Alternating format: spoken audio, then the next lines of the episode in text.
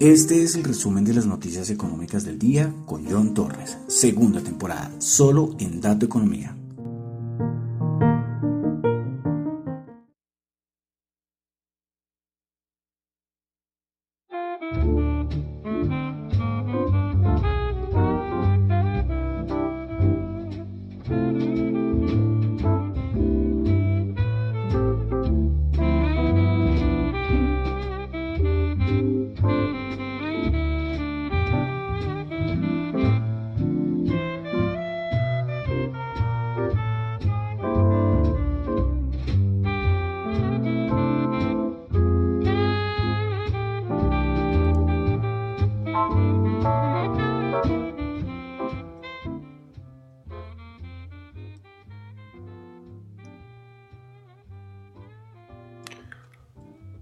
Buenas noches a todos. Son las 8 y 35 de la noche de hoy, miércoles 27 de octubre del año 2021. Mi nombre es John Torres y este es el resumen de las noticias económicas del el día.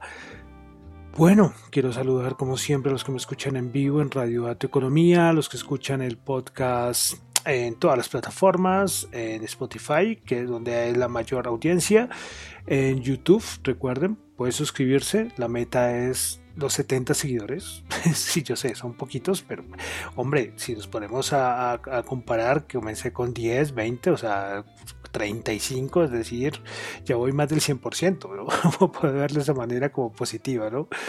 Bueno, eh, y recuerden, cualquier comentario pueden hacerlo ahí, dedito arriba, dedito abajo, suscribirse, igual que en Apple Podcast, pueden colocar una o cinco estrellas, bueno, las que quieran, no es obligación. Eh, bueno, y en las otras plataformas donde me encuentren, yo también sé que por ahí estoy en una plataforma que ni idea, ni siquiera recuerdo el nombre, que un día buscando una información me aparecí por ahí una plataforma de podcast que no tengo ni idea, una cosa que no recuerdo ni el nombre, imagínense eso. Bueno, pero entonces eh, quiero saludarlos a todos. Recuerden que lo que se habla en este podcast, en este programa, no son recomendaciones de inversión, ¿ok? Son, son solamente análisis personales. ¿sí? Por si el caso, para evitar problemas, ¿no? Bueno, entonces vamos a comenzar con el resumen de noticias económicas del día de hoy, miércoles 27 de octubre. Ayer no hice programa, no hice podcast, bueno, un poquito, ahí la salud un poquito delicado, estos climas en Bogotá un poco difíciles, eh, muy, muy difíciles, pero bueno, ahí los tratamos de soportar. Y tras el hecho ayer, los que me siguen en Twitter supieron que me bloquearon la cuenta de Twitter. Duré como una cuenta bloqueada casi dos horas. No sé qué hice, no tengo ni idea qué hice. De verdad, me parecía que su cuenta ha infringido no sé qué cosas y bueno, y que alguien y me envió una cosa para bloquearme, una cosa así. Yo, y yo coloqué en Twitter, bueno, no sé qué habré hecho, bueno, perdona a los que se ofenden de pronto alguna cosa, bueno, no sé, no sé, pero de verdad, yo, yo soy un santo ahí en Twitter. no mentiras, pero, pero sí, de verdad me sorprendió y esperemos que no, porque ahí me aclararon, si le vuelven a bloquear puede ser de manera definitiva. Yo, vaya por Dios. Y sin saber, ya a otras personas si no les bloquean la cuenta, ¿no? Y a uno, ahí sí. Pero bueno, esperemos, esperemos. Pero bueno, si, si en algún momento bloquean, esperemos que la cuenta de Dato Economía no me la bloqueen, aunque esa solamente información, ¿no? Recuerden que yo manejo dos cuentas, de arroba Yonchu, que fue la que me bloquearon por dos horas ayer, que ahí sí hablo de todo, opino de todo, y arroba Dato Economía en arroba dato economía, si son solamente puras cosas de economía, noticias, sí, entonces para que lo tengan en cuenta. Bueno, comenzamos. Octubre 27. Vamos a comenzar con dato de ventas minoristas en Japón del mes de septiembre. El dato interanual, una caída del 0,6% cuando se esperaba una caída del 2,4%. El dato mensual se ubicó en 2,7%. Australia, dato de inflación, en el tercer trimestre 0.8% y el dato interanual se ubicó en el 3%. ¿eh? nos estamos ya acostumbrándonos a inflación por encima del 2, ¿no? Llevamos inflación en varias partes del mundo por encima del 3%. Bueno, es un dato de ayer, pero dado, ha dado mucho que hablar. Es el dato de índice de precios del productor en España. Ya entramos a Europa.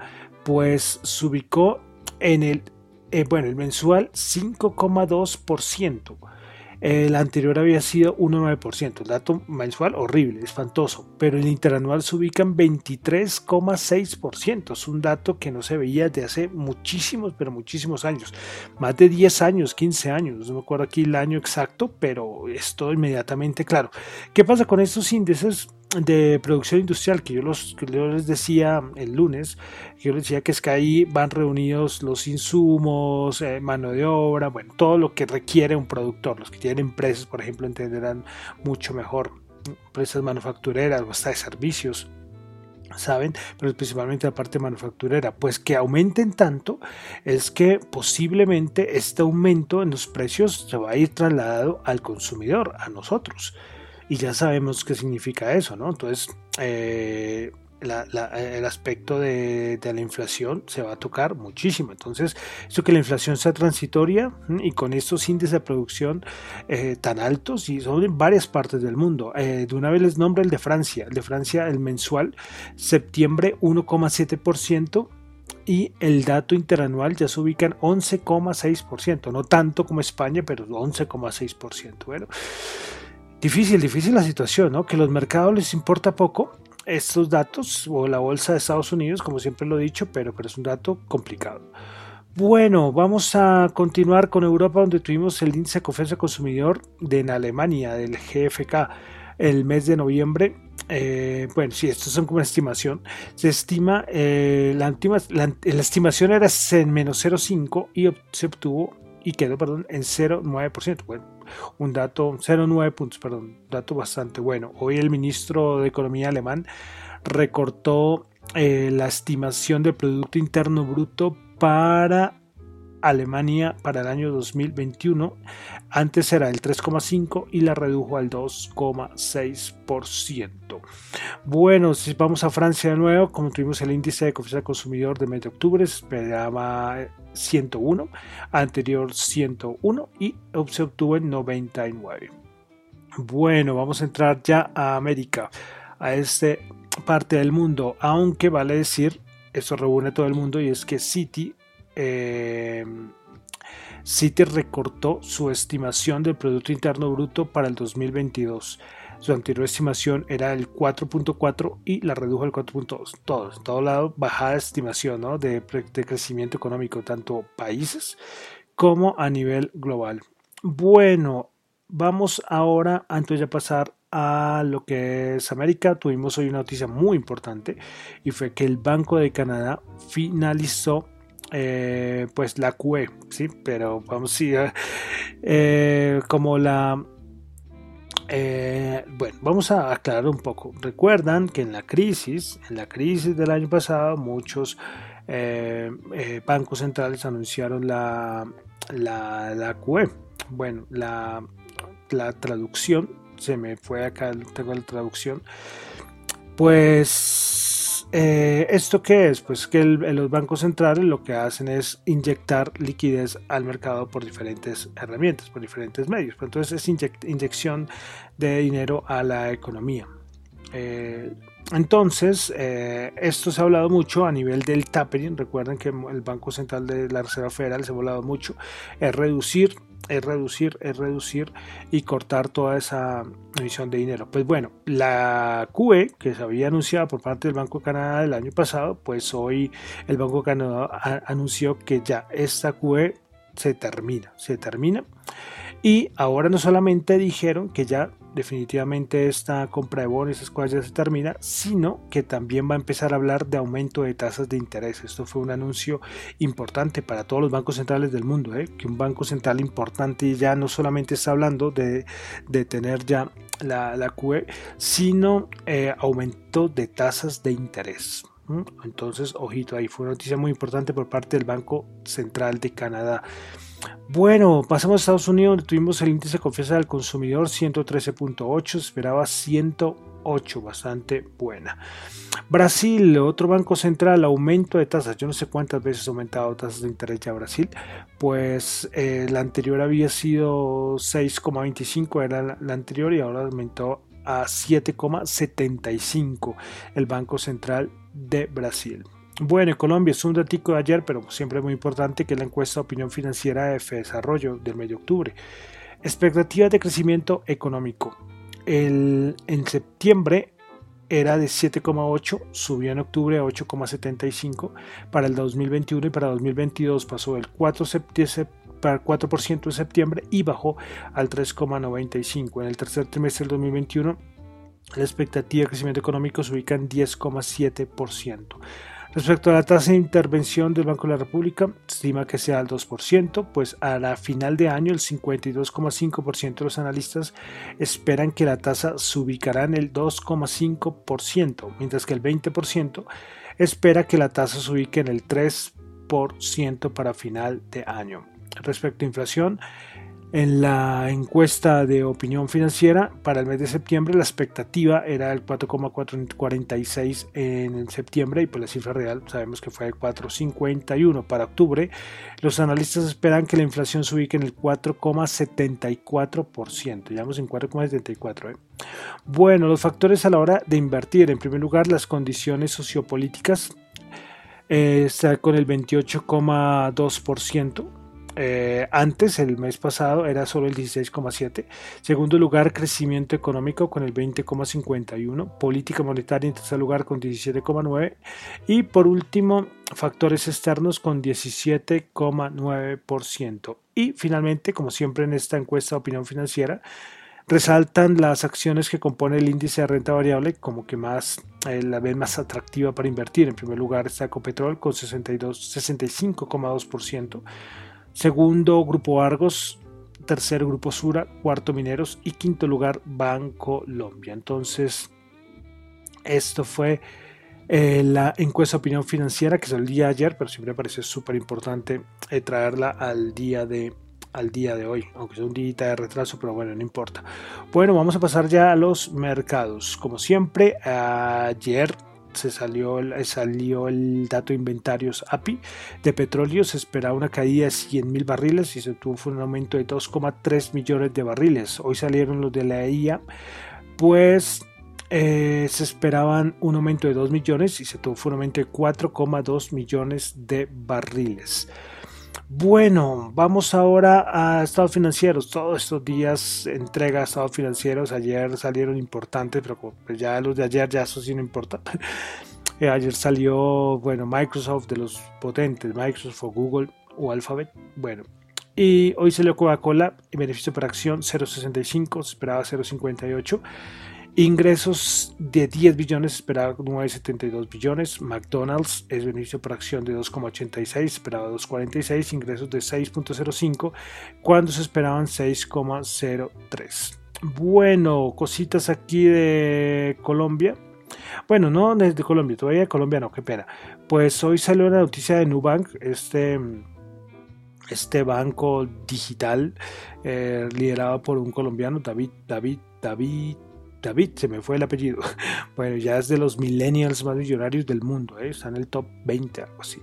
Bueno, pues hoy eh, se anunció eh, que va a presentar la solicitud de registro F1 ante la SEC, la Security and Exchange Commission de los Estados Unidos, y para eh, tener su oferta pública inicial en los Estados Unidos. Es curioso, ¿no? Esta pues es de un colombiano y pues uno diría, no, sería genial que por una empresa de esta se listara en la Bolsa de Valores de Colombia, pero sabemos que es una locura, ¿no? Aquí, si Tecnoglass ya se fue, Rappi, por ejemplo, es que aquí deberíamos tener una bolsa mucho mejor, pero bueno, eso es otra discusión. Pero bueno, está dando la noticia de Nubank. Eh, bueno, una noticia más de curiosidad, es una noticia que viene de hace ya varios días, y es lo de Trump, que va a lanzar su propia red social, una cosa Truth, creo que se llama, no recuerdo el nombre exacto.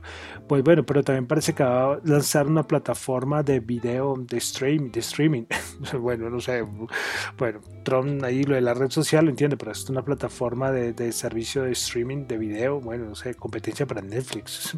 bueno, curioso, curioso. Bueno, ayer se la noticia de Avianca, que es muy importante.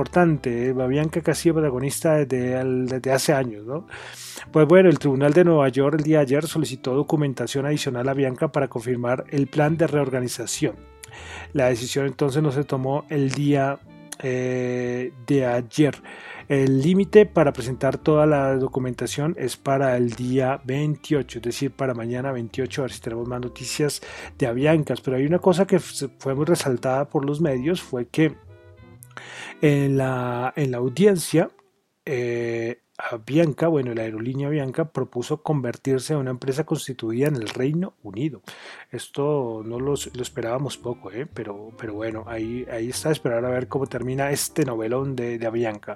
Bueno, otra noticia que salió hoy fue lo de Ecopetrol, pues el Ecopetrol informó a la Superintendencia Financiera de Colombia que realizó exitosamente su primera operación de manejo de deuda pública externa por 2 mil millones de dólares.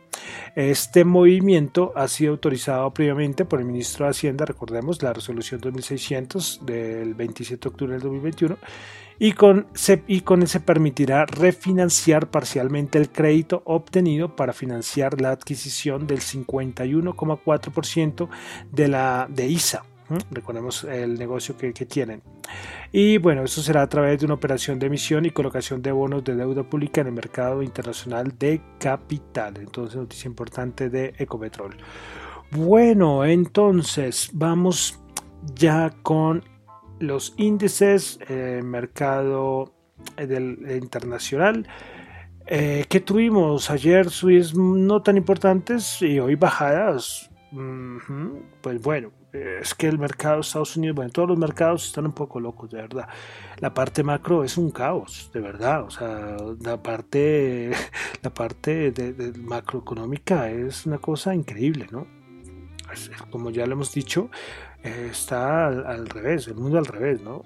sí, es una cosa impresionante, pero hoy esta noticia que les comenté del Banco de Canadá movió mucho a los bonos. A los bonos esta noticia eh, ¿Por qué? Porque está muy relacionado con tasas de interés por parte de los bancos centrales, pero no voy a entrar, o sea que aquí no entro cosas muy, muy, muy técnicas, pero, pero bueno, esto, esto mueve mercado, ese tipo de, de noticias, ¿sí? pero veremos. Los, la decisión, los movimientos de los bancos centrales son muy importantes y especialmente veremos a ver si la Reserva Federal, que supone que en noviembre ya va a anunciar el tapering, que ya está creo que ya muy descontado, pero bueno, eh, esperaremos. Pero el resto, bueno, para resaltar pocas cosas, pocas cosas de verdad importantes, eh, pues sí, una, una, corrección, una bajada de los índices, como ya lo vamos a ver, pero sí, no creo que para asustarse. Bueno, entonces vamos a comenzar con el Dow Jones, perdón, el Dow Jones no, el Nasdaq 100, como siempre, el Nasdaq 100 subió 38 puntos. 0,2%, 15.598 puntos. Principales ganadoras tuvimos a X Xilinx, perdón, 5,2%, Alphabet, Google, 4,96%, Microsoft, 4,2%. Principales perdedoras, eh, Pfizer, Pfizer, menos 10%, Peloton, menos 5,3% y Analog Device, menos, Analog Device, menos 5,2%.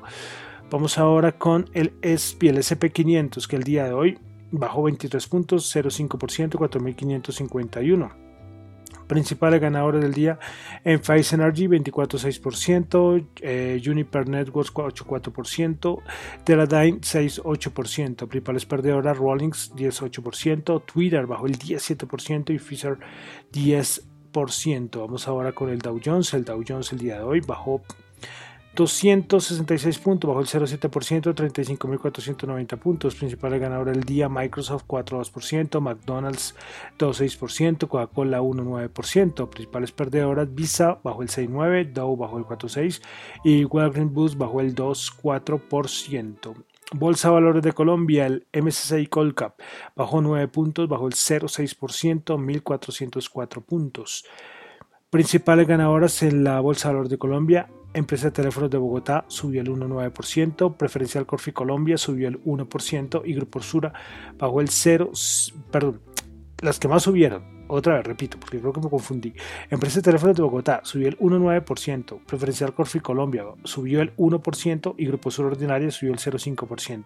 Principales perdedoras, Avianca bajó el 30,9%, Occidente bajó el 2,8% y Grupo Argos Ordinaria bajó el 2,5%.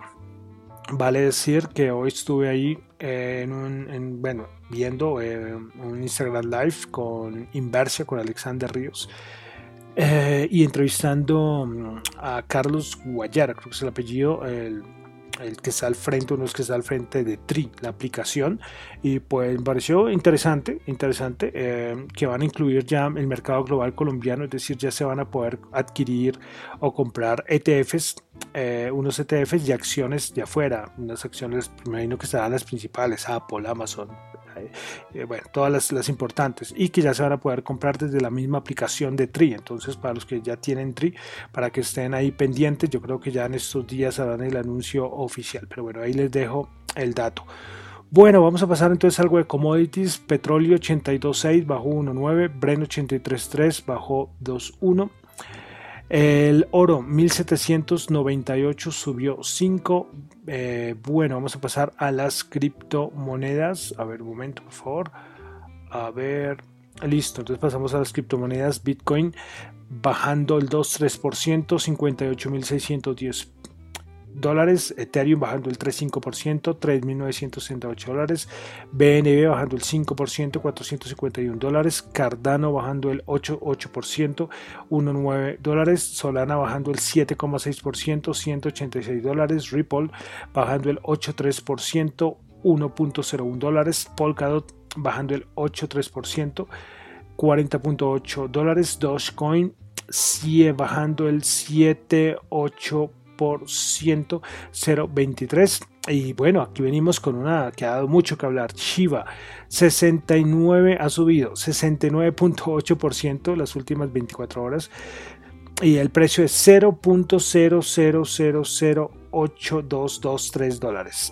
Eh, ha sido de, de lo que más se ha hablado la capitalización bursátil de Chiva, no sé si todavía este ya, ya superó a, al Deutsche Bank, por ejemplo. Una, una, locura, una locura esto de Shiba, un fenómeno que es muy criticado.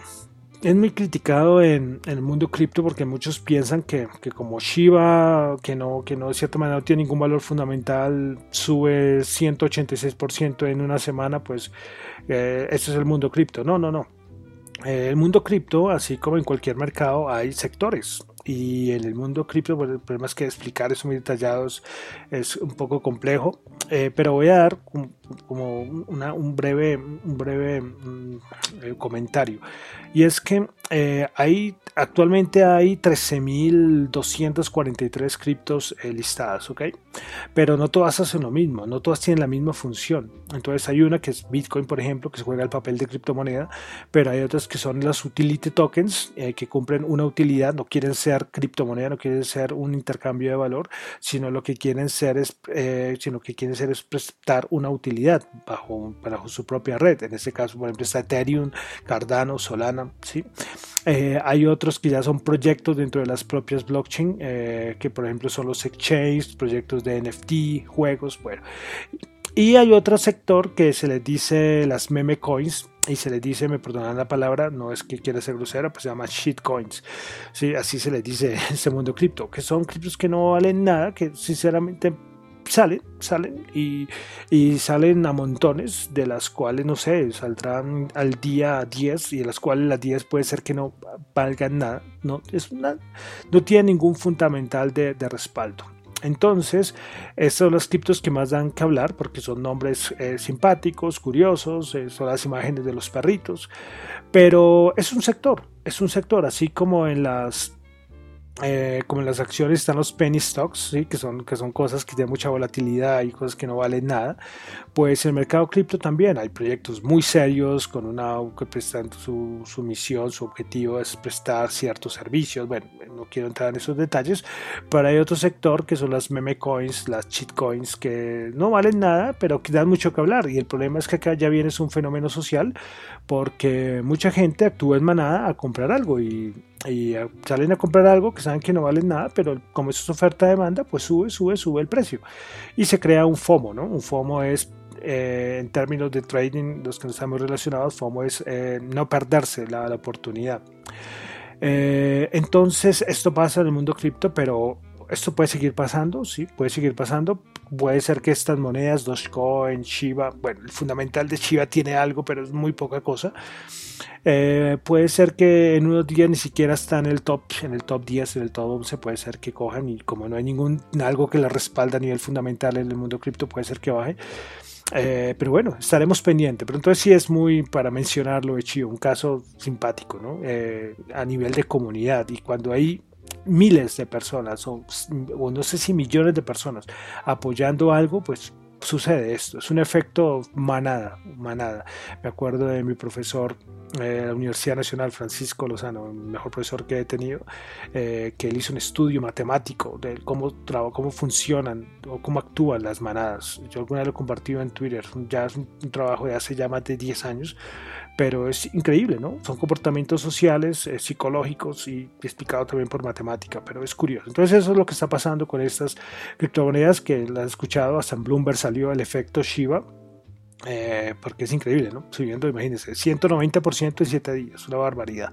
Pero bueno, quería dejar ahí el, el comentario de, de, de, esto de, de, criptomonedas. Bueno, y ya con esto termino. Como siempre, el dato del dólar, 3.761, bajó 13 pesos. Bueno, con eso termino por el día de hoy el resumen de las noticias económicas del el día. Hoy no va a haber frase, a veces sí, a veces no.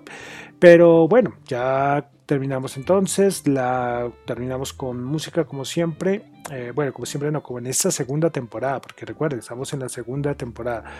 Eh, vamos a terminar con un poco de rock en español, la canción es Aquí no es así, del grupo Caifanes, el grupo mexicano, un grupo legendario del rock latinoamericano, una canción del año 1994, es su álbum, famoso álbum, El Nervio del Volcán. Bueno, y con eso entonces termino por el día de hoy el resumen de las noticias económicas. Recuerden, me encuentran en Twitter en la cuenta arroba John Chu y en la cuenta de arroba Dato Economía. Muchas gracias.